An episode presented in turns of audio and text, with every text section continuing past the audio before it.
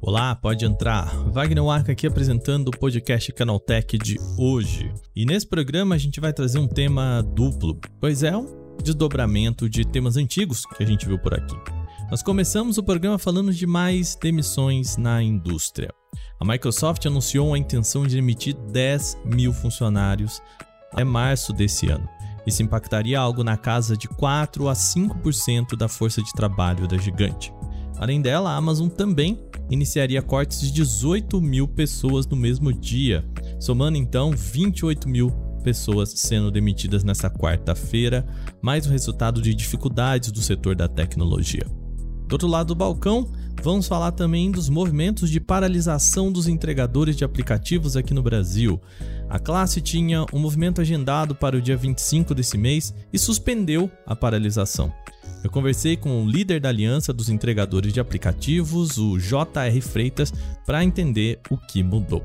Começa agora o podcast Canaltech, o programa que traz tudo o que você precisa saber do universo da tecnologia para começar o seu dia.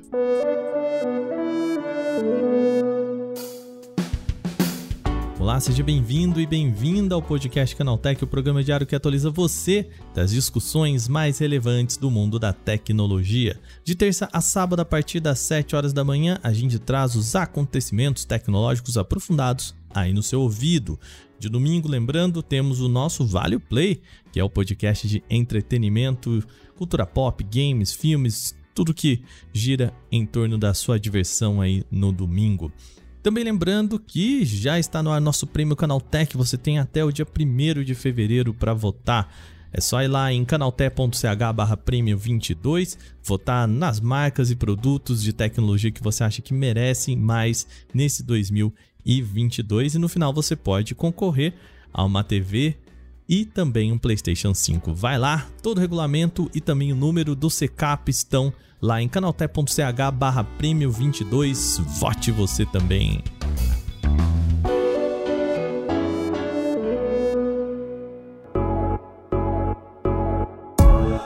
Noite desta terça-feira, dia 17, a Bloomberg informou que a Microsoft teria a intenção de demitir aproximadamente 10 mil pessoas. Yep, 10,000 jobs being cut by Microsoft, or roughly 5% of the company's workforce. Que essa jornalista que você escutou aí da Bloomberg, a Kelly Lenz, explica nesta reportagem é que isso representa aproximadamente 5% do total de funcionários da gigante. A Microsoft atualmente conta com 220 mil pessoas no seu grupo de trabalho. A reportagem foi ao ar com fontes próximas ao movimento dentro da empresa. Depois, a gigante confirmou esse número. Vai lembrar, a Microsoft já havia anunciado cortes e estava segurando contratações desde o ano passado. Uma informação aqui é crucial para entender do que a gente está falando. A gigante disse que as demissões vão ocorrer até o fechamento do ano fiscal, que acontece agora em março desse ano.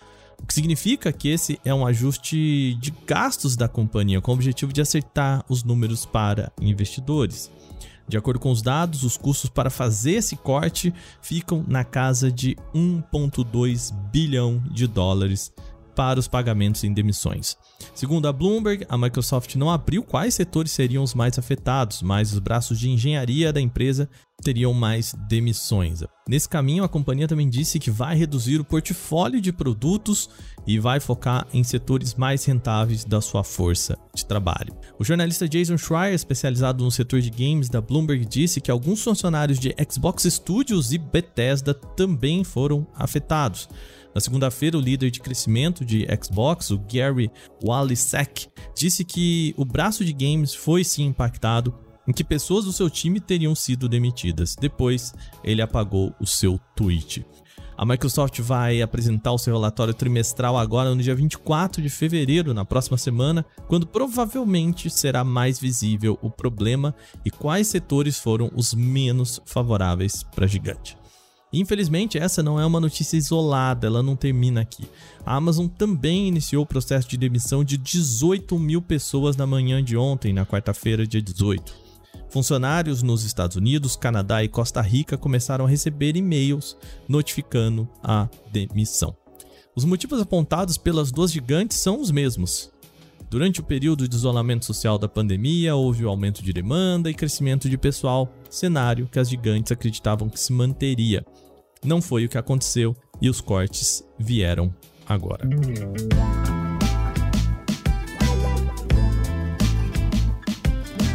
Nesse segundo bloco, vamos falar agora de Brasil. No Porta 101 dessa semana, o assunto foi a possível paralisação e o problema que afeta entregadores por aplicativos no nosso país. No programa, conversei com o líder da Aliança de Entregadores de Aplicativos, o JR Freitas. Havia um movimento de parar o serviço em várias cidades no dia 25 de janeiro, como forma de protesto. Só que a proposta agora mudou e os entregadores não devem mais fazer uma paralisação. O motivo seria uma reunião com o secretário de Economia Solidária do governo, Gilberto Carvalho. J.R. Freitas confirmou ao Canaltech que essa reunião sim aconteceu. Na discussão, o secretário confirmou a representantes do movimento que a regulamentação da categoria é um dos pontos de prioridade desse novo governo. No dia 17, terça-feira agora, tivemos uma reunião com o secretário Gilberto Carvalho. Ele é parte aí do Ministério do Trabalho é, se propôs em receber né, a Aliança dos Entregadores de Aplicativo e foi uma conversa bem produtiva. Na verdade, a gente teve um aceno bem positivo do governo. É, eles falaram que vão criar um grupo né, de trabalho para ajudar a regulamentar a categoria, né, em específico os entregadores, é, onde o nosso grupo vai fazer parte na criação né, da regulamentação e por esse motivo a gente achou melhor suspender a nossa manifestação que estava marcada para o dia 25 de janeiro, né, porque na verdade a gente estava em busca de um diálogo com o governo, no qual a gente conseguiu e foi bem positivo. Bom, essa, claro, era apenas uma das demandas que os trabalhadores de entrega por aplicativo queriam. Além disso, havia reclamações por conta de dificuldade em conseguir acesso a benefícios, principalmente de saúde, com as empresas, além de entregas duplas e triplas. Esse tipo de entrega acontece quando o aplicativo manda o trabalhador fazer mais de uma entrega aproveitando a mesma rota. Segundo o que me contou Freitas, a empresa cobra essa taxa extra do usuário, ou seja, se ela vende três entregas ali no mesmo caminho, embora o entregador faça as três de uma só vez, esse preço não é repassado para o entregador. Mesmo com essas outras demandas ainda não cumpridas, Freitas acredita que não é hora de fazer uma manifestação contra as gigantes dos aplicativos. E uma manifestação contra os aplicativos, é, no momento a gente ainda não acha muito viável, porque já foram feitas várias manifestações e realmente nada mudou, pelo contrário, só piorou. Apesar dele sempre é, é, responder com uma nota que resolveu, que faz reuniões, enfim, eles sabem que isso não é verdade porque os preços continuam defasados, entregas duplas e triplas ainda continuam é, ativamente é, prejudicando a classe trabalhadora.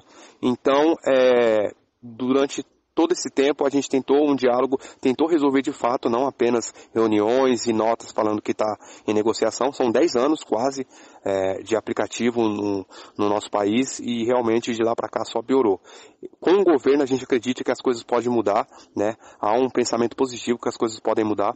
Vindo a regulamentação sendo criada por quem realmente trabalha nesse país, vai dar o impulso que a gente precisa e vai colocar tudo que a gente precisa é, para valorizar a categoria, né? E fazer com que os aplicativos cumpram certas regras que eles hoje não cumprem, né? A gente sabe que o lobby dos aplicativos é, no legislativo é enorme, mas a gente está preparado para enfrentar isso, a gente está preparado para colocar os trabalhadores na rua para lutar pelos seus direitos.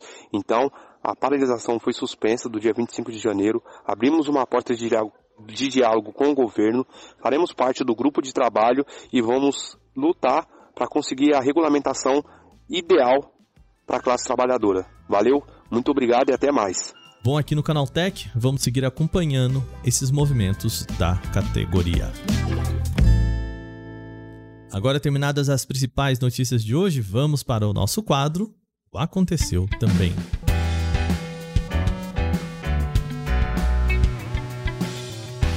O Aconteceu Também é o quadro em que a gente fala das notícias também relevantes, mas que não geram uma discussão maior.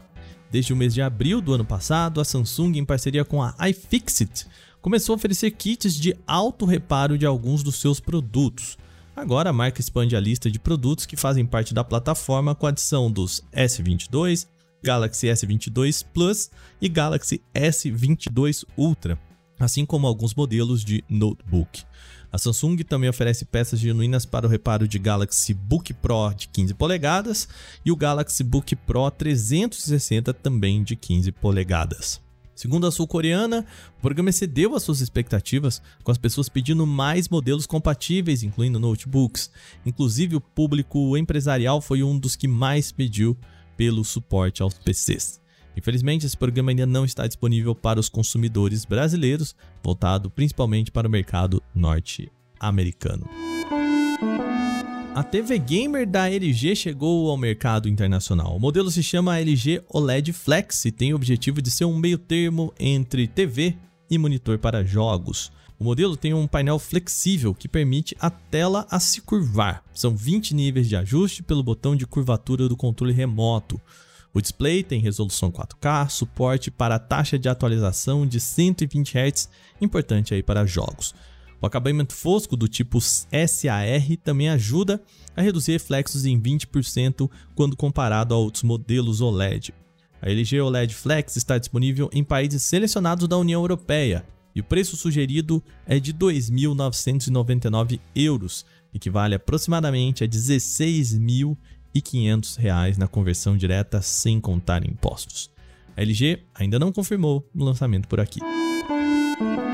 De acordo com novos relatórios publicados pela agência de pesquisa Canalys, o mercado de smartphones ainda enfrenta dificuldades. Os números do quarto trimestre do ano passado mostraram pior resultado em uma década. O último trimestre de 2022 teve queda de 17% em relação ao mesmo período do ano anterior. Ao todo, em 2022 foram vendidos 11% a menos smartphones do que em 2021.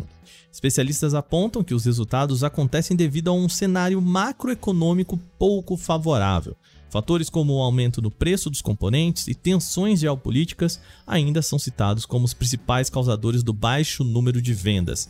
Em geral, o resultado no final do ano passado contrasta com o mesmo período de 2021, que foi marcado pelo aumento de demanda e redução de dificuldades para obtenção de peças. Para 2023, a expectativa é de uma recessão econômica e não é nada animadora para os fabricantes de celulares. O Twitter começou a oferecer um desconto para quem optar pela assinatura anual do Twitter Blue.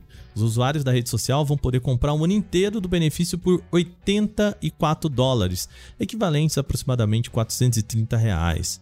Isso dá 7 dólares por mês, ou seja, transpondo aqui para o Brasil, seriam 36 reais aproximadamente. O montante significaria aí 12 dólares ou 61 reais de economia em um ano. Os descontos também são oferecidos nas moedas locais de países onde o serviço já está disponível: Reino Unido, Canadá, Austrália, Nova Zelândia e Japão. Por aqui, Ainda não há o suporte para o Twitter Blue, portanto é impossível assiná-lo, seja pelo aplicativo ou navegador.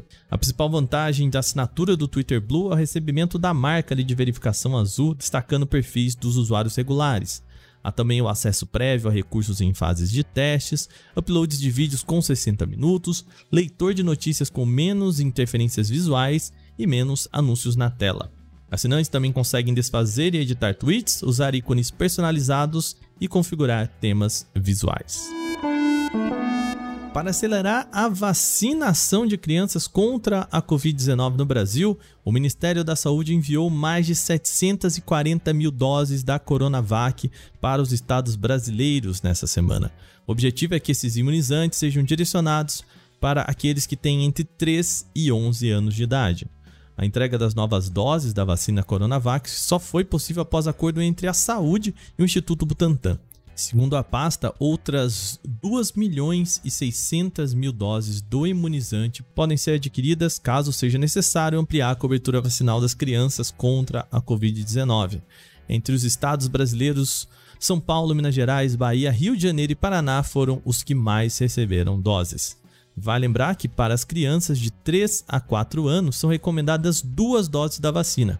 Após os 5 anos, o reforço já está liberado com a fórmula da Pfizer.